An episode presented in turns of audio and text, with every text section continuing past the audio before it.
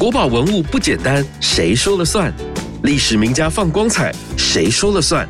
听故宫说，有趣到停不下来，马上收听《公说公有理》。大家好，我是阿哲，欢迎收听《公说公有理》。我们在过去的节目内容中，时常提到乾隆是个大收藏家，在清宫中收藏许多书画名作。乾隆不止收藏，自己也爱写诗，因此可以看到在许多的作品上有乾隆的诗文，同时还盖了好多的印章。不过千万别误会乾隆皇帝哦，他只是写的比例比较多，在这些书法作品上，还有其他书法名家或者是收藏家的题字跟印章。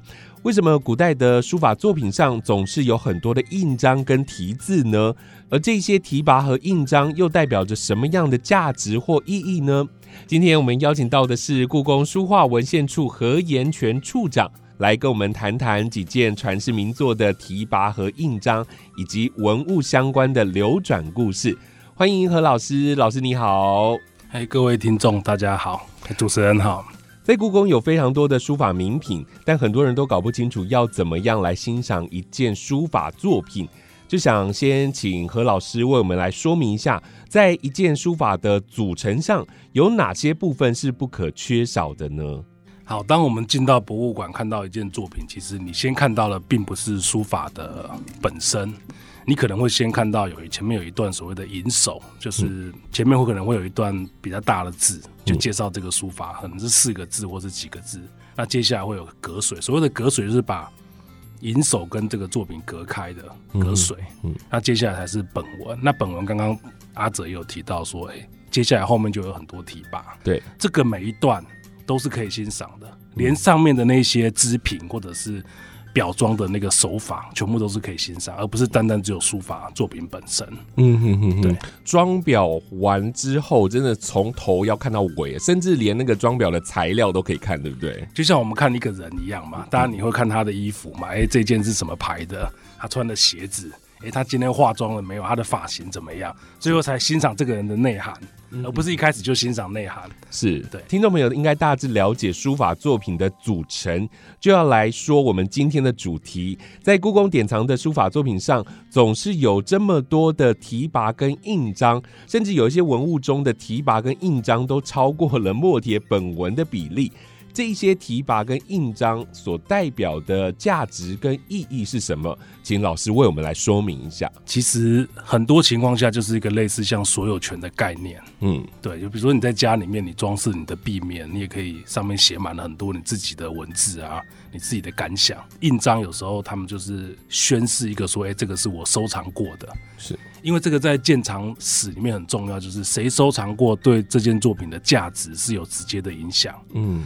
对，比如说乾隆皇帝收藏过，那最近最热门就是说乾隆皇帝收藏过，那乾隆的收藏目录叫《石渠宝笈》，里面又有收录这件作品，那不得了，它的身价不止三级跳而已，可能是三十级跳。嗯哼，对，因为现在越来越少了，大部分《石渠宝级》的作品不是在台北故宫，就是在北京故宫。嗯哼，对，那一般就是在博物馆里面，所以民间私人非常少，有的话当然就是很珍贵的宝物了。我们先讲印章好了，所以。印章的种类有不一样吗？就是它都是盖自己的名字，还是说有什么样的特别的收藏的印件？因为如果要宣示所有权，当然自己的名字一定要有一颗嘛，至少要有一颗，除非你是皇帝那。皇帝他乾隆不会盖他的名字，他就盖个乾隆御览这样子，是。他就用年号当名字。那一般的收藏家会有名字，那有时候会搭配一些闲章，比如说他自己的人生哲学，嗯，好，比如说有时候会盖个什么，比如这个作品很好，就盖个神奇或者是神品之类的，有时候品鉴类的东西也会在这个印章里面出现。是，所以其实看这些印章本身的内容也都很有学问。可是我们现在很多人说我要拥有它，我除了盖印章之外，我会签名呢。印章旁边他会再多加签名吗？这些书法家或者是收藏家会，这个情况当然很复杂。有的只有盖印，没有写字，没有题字。那有的只题字，可能他身上没有带印章。比如说我今天来到这边，那拿一件作品出来，要上面要提拔，那我没有印章啊，所以我就是只能够写字，没办法盖印。嗯，对，那有时候会补钙，所以这个状况其实蛮复杂、蛮多样的，嗯，就是没有一个固定的方法，嗯哼，对，嗯哼。我们现在可以看到大部分的这些印章跟提拔，它都是另外加纸这样子吗？对，有一种是先裱好空白的，嗯，然后请大家提。那这难度当然比较高，就是因为你一翻两瞪眼，提错就错了，你也没办法改，不然就是要把它剪掉再接。那有一种是你提好之后再送到收藏家那边，把它接在后面。嗯哼，那第二种当然比较容易啊，我可以回家写个一百张，挑一张好的接上去嘛，因为毕竟是要流传千古的，你写错就很惨了。你说哎，什么苏东坡也会写错字啊？不过这很正常的，就是文学家写错字也是蛮常见的，但是就是会被后人指指点点。对，所以那个直。接比较好的空白的要写上去，挑战度是比较高的。嗯哼哼，所以那个后来加的有可能在流转的过程当中就不见了，这样子。有可能，比如说你是收藏家，那你发现你收藏的时候发现上面已经有十个提拔，对，就里面有两个你不喜欢，比如说这两个是在骂这件作品的。嗯嗯。那开玩笑，我花钱买的，我怎么可以让他骂我的作品？嗯我就把这两个剪掉，哦，把它截起来，它就变成完美的。哦，对，所以其实是可以有点像是我们现在的医美。你喜欢哪个部位，你就去做哪个部位；不喜欢就把它剪掉、处理掉就好了。是是是，所以在作品上面，我们看到的很多印章还有提拔，真的都是蛮有趣的，对不对？对，其实提拔这个更有趣。嗯，这个就是你就可以看出那个我们老祖宗的智慧。其实我们现代人对这种东西一点都不陌生。为什么？按赞分享哦，加上你的心得，所以其实现代人看到提拔应该是很能够理解。对，你想想看，这个是大概可能一千多年前在。我们的那个老祖宗就开始在玩这个游戏了，嗯，那我们现在也玩的乐此不疲啊，每个都在那边分享又按赞了，又写一些内容，对，是。这个东西我觉得很有趣，就是 它可能在已经在这个地方流传了非常久了，嗯，这样子的形式的概念，对，所以这个提拔就跟现在的按赞分享一样，就是大家。在上面去呼应原文到底在写什么，这样你可能喜欢，你可能不喜欢，然后或者是你想要抒怀都可以这样。对，那你也可以呼应藏家，比如说藏家跟你关系很好，收到这一件，那你称赞藏家的眼力非常好，买到这一件不一定要称赞作品哦。就像我讲作品可能。前面有好几个，比如说，假设苏东坡他暗战过了，黄庭坚也暗战过了，嗯，那轮到你，你怎么敢去对这个作品评价？当然是不敢。那我只好去评价说，哦，这个收藏家本身很厉害啊，我很有财力，或是很有眼光，嗯，就是我不批评作品了，我去显示我跟收藏家的关系，这个也是一种提拔的方式。嗯哼哼。因此，其实，在欣赏书法文物的时候，除了对于书法的释文的理解啊，或者是你看各种书体的艺术。有谁写提拔，然后有谁盖印章，然后提拔的内容是什么，就都是值得一一来看的。对，因为提拔者本身也有身份的问题嘛，就是如果你找的是那个阿猫阿狗来提的，那当然这个作品本身的价值就会降低。那如果你找的都是第一流的学者跟书法家写，那这个作品本身价值就比较高。是上面有名人的签名，当然价值就相对高了。那我想，在过去的一些书法文物上面呢，留下提拔跟印章最多的，大家应该知道的就是乾隆嘛。那除了乾隆之外，有没有什么样的名人也是非常喜欢提拔或者是盖印章的呢？提拔倒是就说像乾隆这么疯狂的比较少。因为待会我们会提到一件快雪时晴，上面提了六七十个提拔，嗯，这个待会再仔细讲，这是非常恐怖的一件事。印章的话，乾隆其实不是第一个，嗯，在明代有一个叫向元变，我们故宫也曾经办过他的展览，就是他喜欢用千字文，天地玄黄。如果有当兵就知道，以前我们都是什么天 A 啊、天 B 啊，就是他用天地玄黄编辑号码，是每个人都有一个编辑号码，他就是用这个天地玄黄来编文物的号码。嗯哼哼，这个大收藏家呢，几乎我们故宫现在比较好的作品，你看到上面都有向元变的印章，它比乾隆更早，是明代的。嗯哼，有很多作品你可以发现，向元变几乎是把它的那个印章盖满的。哦，比如说自序帖，然后你可以看到它最后的一整页几乎都是向元变的印，乾隆根本没地方盖，所以乾隆只能盖到边边的那个隔水上面。是，所以你什么时候看到？皇帝被赶到边疆去，他只能在边疆叫两声，这样讲两句话，因为中间都被向元变先盖了。他找他几百年，他就把它盖完了。所以你看到这密密麻麻都是向元变的。老师，你们在做研究的时候，每一颗印章你们都要去研究它到底是谁的？对，这个已经都前人都做了不少整理，对对对，所以大部分都知道了。那向元变本身他是做书画买卖的，嗯，开当铺的，所以他事业做很大，嗯，所以变成说这有点像他的政治标记之类，让人盖他的印章，盖满满的。所以从他家出去的东西品质就是有一定的保障。嗯，因为我知道现在有一些书画的收藏家，他会印在后头。就是说纸的后头不是正面，就是它在纸的背面。那以前就是我们收藏的古书画有这样的状况吗？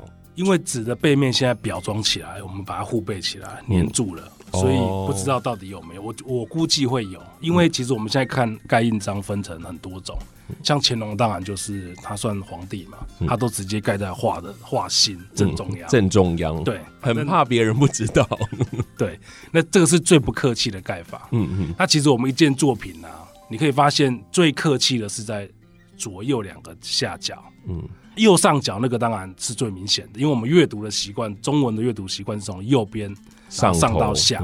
乾隆那个中间先不要讲，就右边那个大概是第一顺位，嗯哼哼，右下大概是第二顺位，嗯，或者是说左上那个大概也是比较重要的。那比较客气，你会发现它都盖在角落。是对收藏家还是有这种收藏家啊？有一位叫梁清标的收藏家，就是当到大学士清初的大学士，他就很客气，他都会盖在比较不重要的他不太会盖在作品本身上面，他都盖在附近的，就是可以移除掉的那些表链上。是，所以这样子看来，就是那些印章盖的位置，就可以知道这些收藏家或者是这些书法家他的个性了，对不对？对他到底是土豪呢，还是文人雅士，就一看就知道了。嗯哼哼。好，这些书法作品呢，它除了本身的艺术之外哦，那创作者的题字就是另外一门艺术了。那但是我常听到两个部分，就是有人说题式跟款式这两类到底有什么样的差别？那老师是不是可以跟我们来说明一下？好，这两类其实在意识上蛮相近的，但是我们现在人在使用可能会有一点点区别。以现在的语境来讲，比如说提示比较接近，说你有很多意见。想要表达，嗯，你就把它提上去。那款式比较类似，说你可能只简单提个年月日姓名，内容就没那么多。嗯哼，对。那为什么会有这两种差别？我们前面其实稍微有提到，就是这件作品的评论都被前人都写光了，你不可能再照抄一次，嗯，再把那个提拔再写上去，你可能就只能写个名字，写个年这样子。跟现在一样，就是如果你是分享，然后又讲了自己的论点的话，就叫提示。那如果纯分享的话，就知道它只是时间地点，然后有人分享，可能就是款式这样。对，比如说阿哲，你评论过这这个人家贴的脸书或者是 IG，那我再把你的意见，虽然我也想的，我的意见跟你的意见是一模一样的，可是我再写一次。第三个就说：“哎，你是抄阿哲的，他就不会觉得说是你原创的。”对对对，对，那不可能一路一直抄下去。可是每个人都说这是我原创的啊，我看的就是这个想法。对，你就没办法写，因为前人都把它写光了。是是是。其实听老师这样说明，大家就知道现代人其实也常做这样的事情了。就刚刚老师说到的，按赞分享嘛，人家留了一篇文章之后，你会在底下留言，或者直接分享出去。因此，所谓的提示、款式、提拔，除了能够彰显创作者跟鉴赏者，还有收藏家他们的学识涵养之外，也同时表现了每一个经手人的文学还有书法的底蕴。当然也呼应了我们之前一直提到的古人进行了跨时空对话的趣味哦。那既然要聊到提拔跟用印，就不能不提到传世书法精品王羲之的《快雪时晴帖》，上面不是只有“神乎技”四个字哦，而是有非常多的提拔跟印章。在这件书法作品上面，到底有多少的提拔跟印章呢？这个应该都已经有数字了，就是但是实际的数字我没有记得很清楚。嗯，但乾隆是比较多人研究的。是乾隆他的提拔，大概从乾隆大概十年、十一年以后，他每年都提，提了接近七十个提拔。是，那这是非常恐怖的一件事。那有之前我有带过一些那个小学生，他们就说：“哎，这有什么了不起的？”我就问那个小学生说：“你最喜欢看哪一部？”电影，他说《海绵宝宝》，我说好，嗯那你就看《海绵宝宝》，看七十次，嗯然后每一次都给我一个感想，有可能吗？他说不可能，我大概写三个就想吐了，怎么是写七十个？是啊，乾隆真的非常非常爱《快雪时晴帖》，所以他写了这么多的提拔跟用印，他真的每一次看到都有自己的想法吗？因为他是一个皇帝，所以。对他而言最重要的，除了书法本身他喜欢以外，就是天下能不能太平很重要。那为什么快雪时晴会这么重要？因为只要下大雪，就几乎笃定就是象征的来年会丰收。那这其实是有根据的。为什么？因为大雪之后呢，那个虫卵会被冻死。嗯哼哼。那冻死之后，你蝗虫不出来，北方基本上就会有很多粮食。哦。对，所以乾隆只要看到。下大雪，他就会把快雪搬出来，就会写一首雪诗什么之类，把它提上去。嗯哼，所以那几乎是乾隆的日记，他治国的日记，一直提提到乾隆五六十年都还在提，非常令人讶异。也也有学者逐年把这些提拔都做了分析。所以这样等于他是开心的在写这些字喽，他是非常开心的，因为他是想到来年就丰收嘛。那丰收有什么好处？因为他是他是皇帝啊，税收当然他就有钱可以挥霍了。嗯，他如果丰不丰收他就惨了，他税收就不够。那很有趣是这个快雪时晴，其实就是所谓山西糖、山西铁的其中一铁嘛。是，那山西铁其实是放在那个山西糖，山西糖本身就是在一个一个小暖阁，嗯，它就是有一个炕，所以他们其实是冬天把它拿出来看。哦，那个现在在北京故宫，还有可以看得到那个山西堂。是快雪时晴帖本身是很经典的行书体啊，那所以乾隆在提拔的这些字上面，他有跟着这些书体，还是说他有一直在转换自己的书体呢？其实乾隆很喜欢这样子的字，就是比较圆润的字。那快雪就是属于比较圆润的字，嗯，所以乾隆其实一辈子都在学快雪的这种样子。哦，所以你可以看到乾隆《快雪时晴》上面的提拔，其实就蛮接近快雪的字。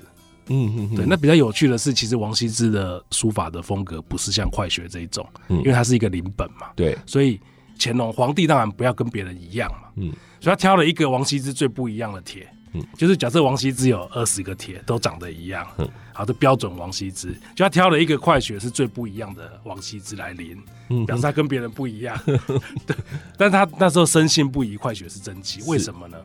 所有王羲之留下来的的帖呢，都是所谓的双钩摹本比较多，就是他是用钩钩画出来的。是。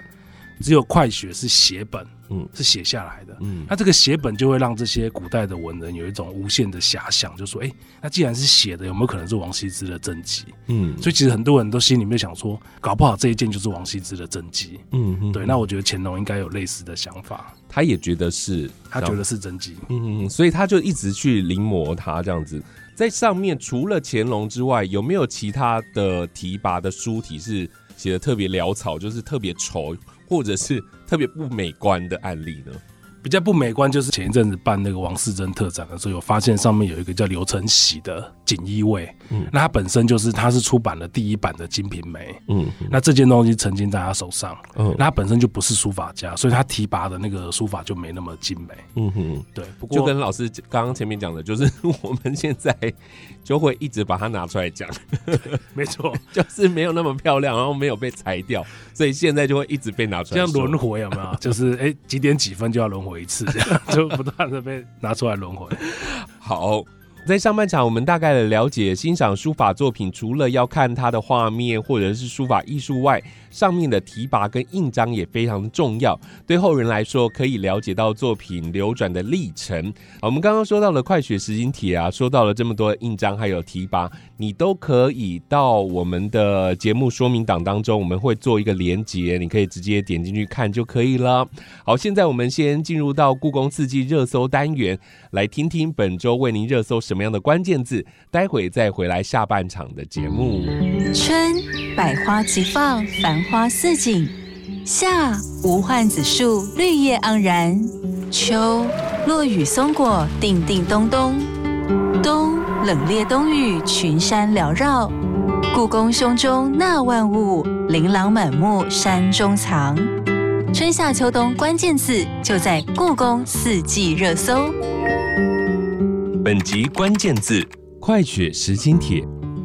夏天来到尾声，天气依旧炎热，那就透过作品来帮我们消消暑气吧。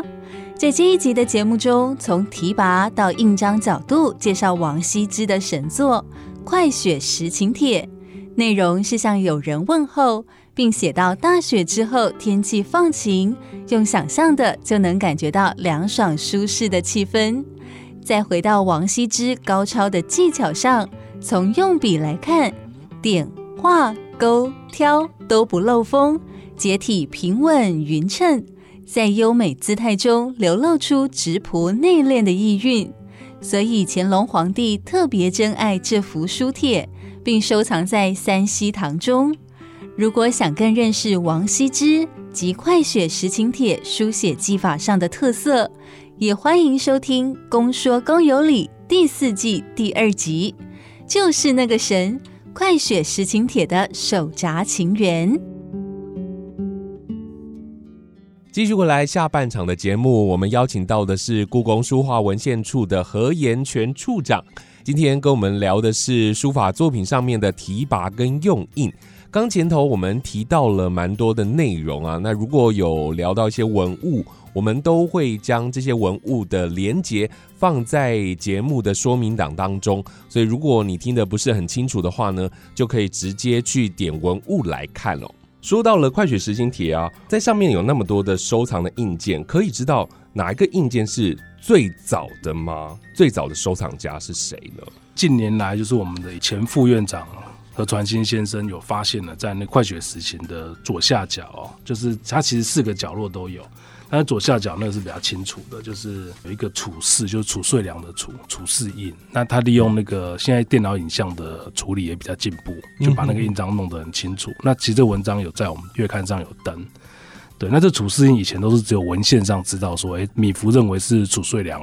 的收藏，嗯，后来等于是实际上在作品上找到这个印，其实很不容易，这可能是传世唯一一颗，嗯哼哼，对，光是这个印本身就是稀世珍宝了。是，所以在前副院长找到这个印之前，都没有人发现上面有褚遂良的印章，有印，但是看不清楚，因为你想想看，褚遂良离现在一千多年，那那个印章其实都已经很模糊，非常模糊，可能只剩下一些印泥还卡在那个纤维里面，嗯哼，对，那就是每次我们其实最痛苦就是那种千年前的印章，你看。起来都是似有似无，嗯，感觉好像有又好像没有，嗯，对。那因为现在有那个影像处理，才可以慢慢把它加强，才发现，哎，这个就是楚师印。所以过去的前人，我觉得应该有看到有印章，只是没办法辨认那个印文到底是什么，所以变成说，大家心里面就会知道，哎，好像有一个楚氏的这个收藏印章存在，可是不知道在哪里。嗯，每次展的时候也没有人发现啊。对，那变成说我们这个何副院长就在上面，就是花了很多时间，就被他找到这个院长。所以现在透过科技检测，其实是可以找到比较多细微的东西。对，其实这几年来找到蛮多过去所不知道的。所以其实这几年的研究其实是有长足的进步，就是跟过去比，因为这个数位影像的进步，其实整个研究的方法跟研究的论述。方向都已经跟过去不一样了，完全不一样了。透过科技，真的就跟眼睛直接看到的有一些不一样哦，所以有一些新发现也会在节目当中陆续的跟大家来分享。而接下来我们就要来看苏东坡的代表作《寒食帖》。在这件法书经典当中，竟然可以一次看到北宋两大书法名家苏东坡跟黄庭坚的书法字迹。苏东坡就是写主要的内容，而黄庭坚是写他的提拔。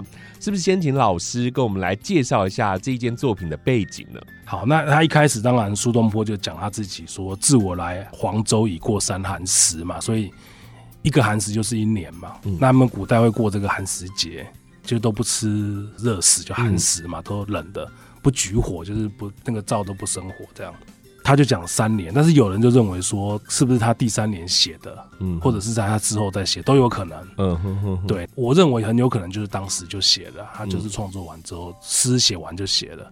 对，等于是他去了黄州以后的第三年写的这个诗，然后再隔了大概五六年后，黄庭坚才写了这个题跋。嗯嗯对，那这个在黄州时期的诗完全没有问题。如果你们去看苏东坡的传记，你就发现他其实被贬到黄州之前蛮惨的。听说那时候被关在监狱里面被拷问的时候，是那个狱卒一直把他严刑逼供到天亮，然后隔壁的人听到都觉得很很可怜，怎么一个大文豪被搞成这个样子？嗯嗯，那他其实差一点死没死，他他认为那次应该要死。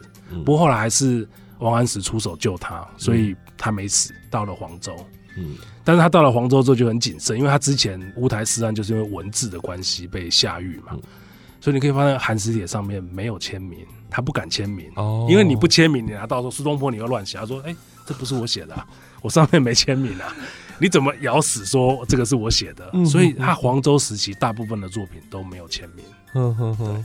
这个文人好可怜，想要抒发情怀还不能留下证据。如果再去想一想，以苏东坡的地位跟他的高度哦，他今天不止贬到黄州，他后来贬到惠州，又到了那个儋州，嗯，就是海南岛，嗯，这三个地方，他去一辈子就是都是被贬官，对，被贬官。那正常人可能早就第一个黄州可能已经疯了，或者自杀了，嗯哼，就他居然还可以这么豁达，然后还可以写下留下这么多千古名作，我觉得这个人其实是了不起的一个。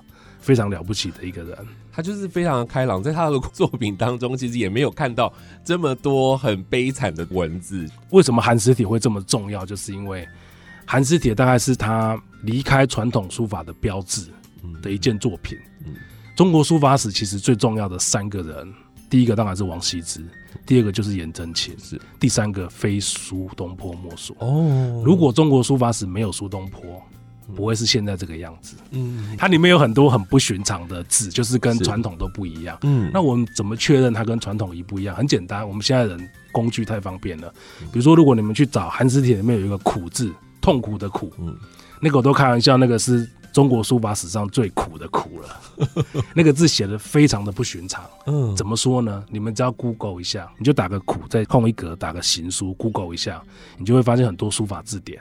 都有这个字，是你就把历代的苦都排一排，再把这个苦放上去比，你就发现它完全跟别人不一样。哦，对，那个其实就是它突破传统，不管它的笔画或者是结构，都跟传统不一样。嗯嗯，那你们知道这个会鼓舞多少写字的人吗？因为其实书法这个东西等于是一个枷锁，就像你小时候写字，哎，你把人写的，比如说一定是左边比较短，右边比较长。你如果写的左边比较长，右边比较短，妈妈就会说乱写，这个结构不对，右边的那要比较长。是。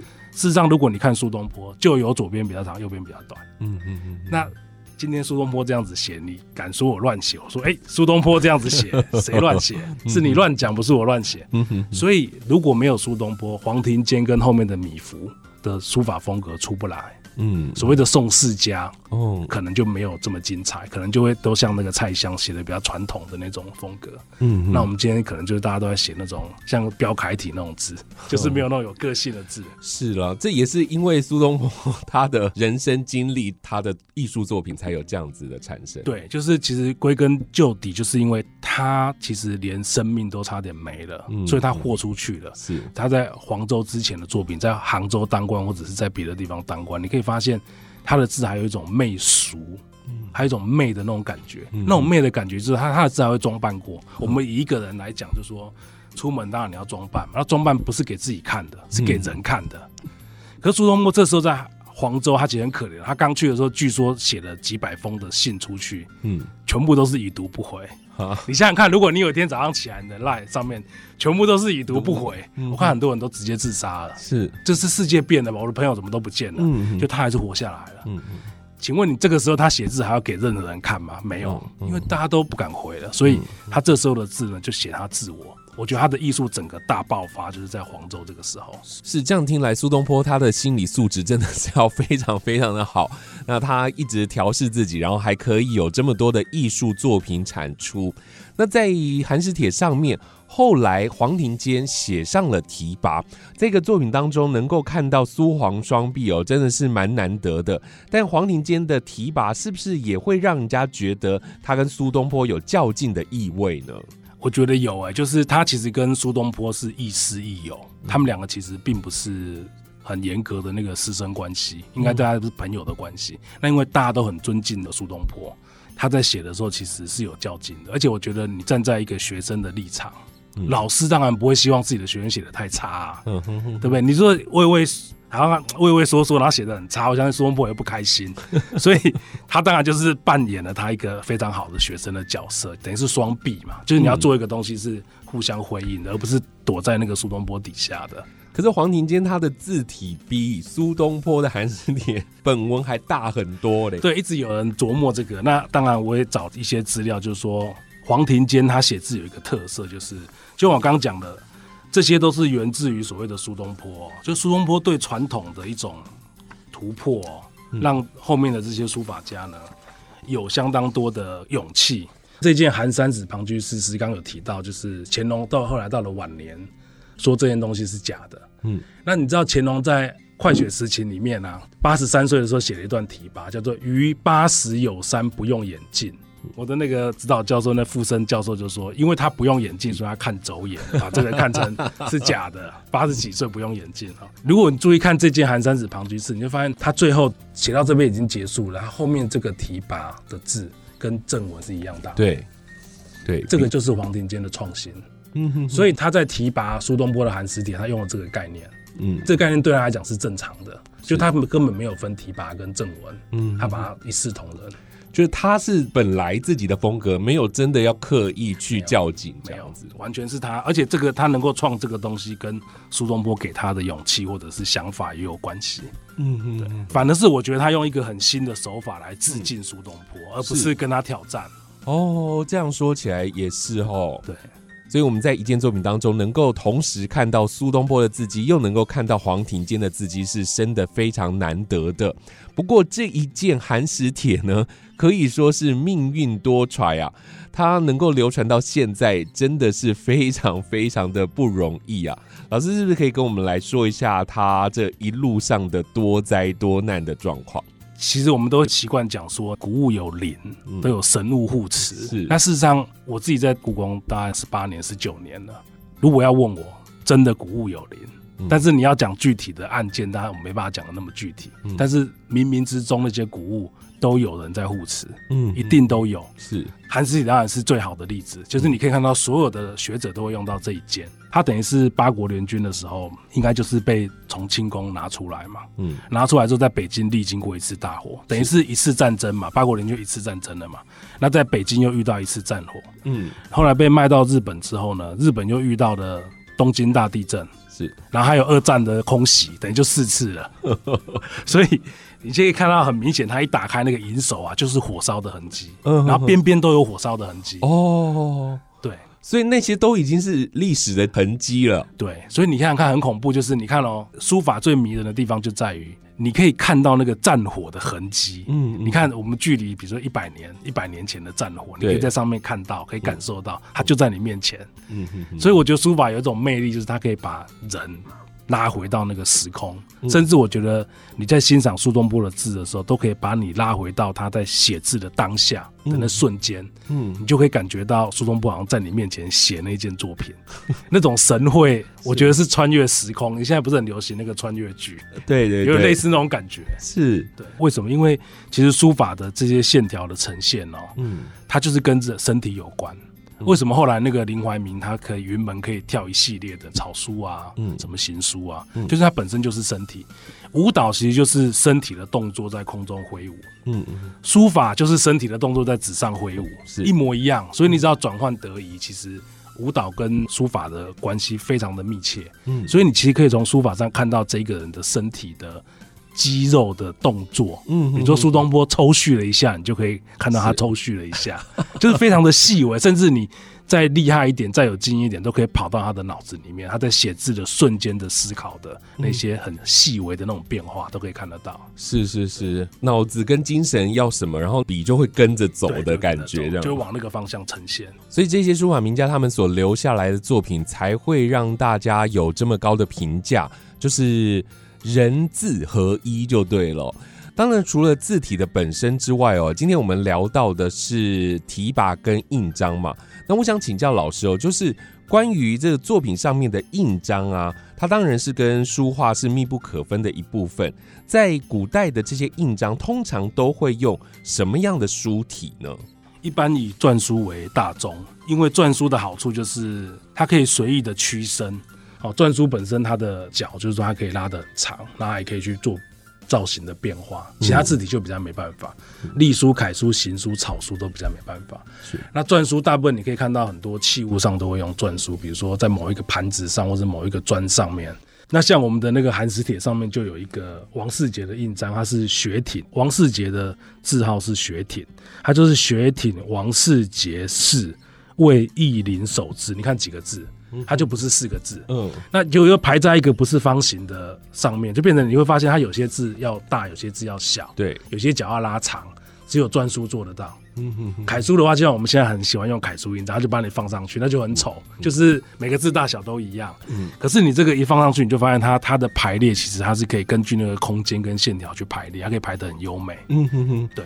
这个印章的字数跟大小其实也不限的，就是每一个收藏家他想要表现的样子就对，你可以刻一首诗，或是刻一篇文章，就是一首词都可以。哦，所以书法作品上面的显印真的是可大可小，有不一样的样式。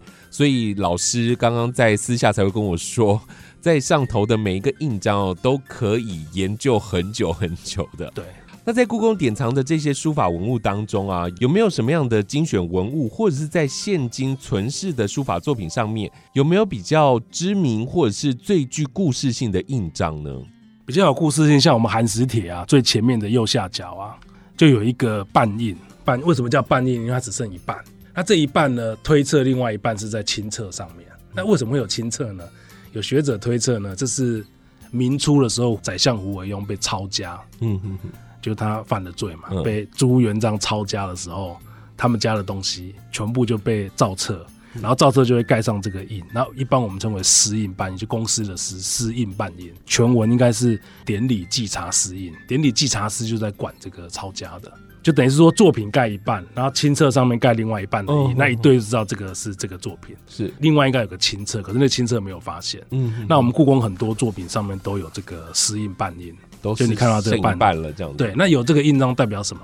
代表它至少是元代的作品，哦元代以前的，因为它是明初抄家的嘛，所以它就不可能是明初以后，是它的年代的下限嘛。嗯哼，那你就可以确保说，至少这件东西不会晚于明代，至少是明代以前的。所以这个印章大部分是拿来做这个年代的推测用的。哦，其他年代就没有这样子一半的这样状况，半印蛮多的，但是比较明确的，因为数量比较多是这个私印，其他有一些是数量不多，所以我们不知道它那个半印到底做什么用的。嗯嗯嗯，对。然后有一些抄家是会盖全印，嗯，整颗印的，像秩序帖也有一个南昌县印，就是也是抄家的，就是严嵩被抄家的时候盖的南昌县的印。嗯，对，那个印就有全印，是对。那有没有是？假的呢？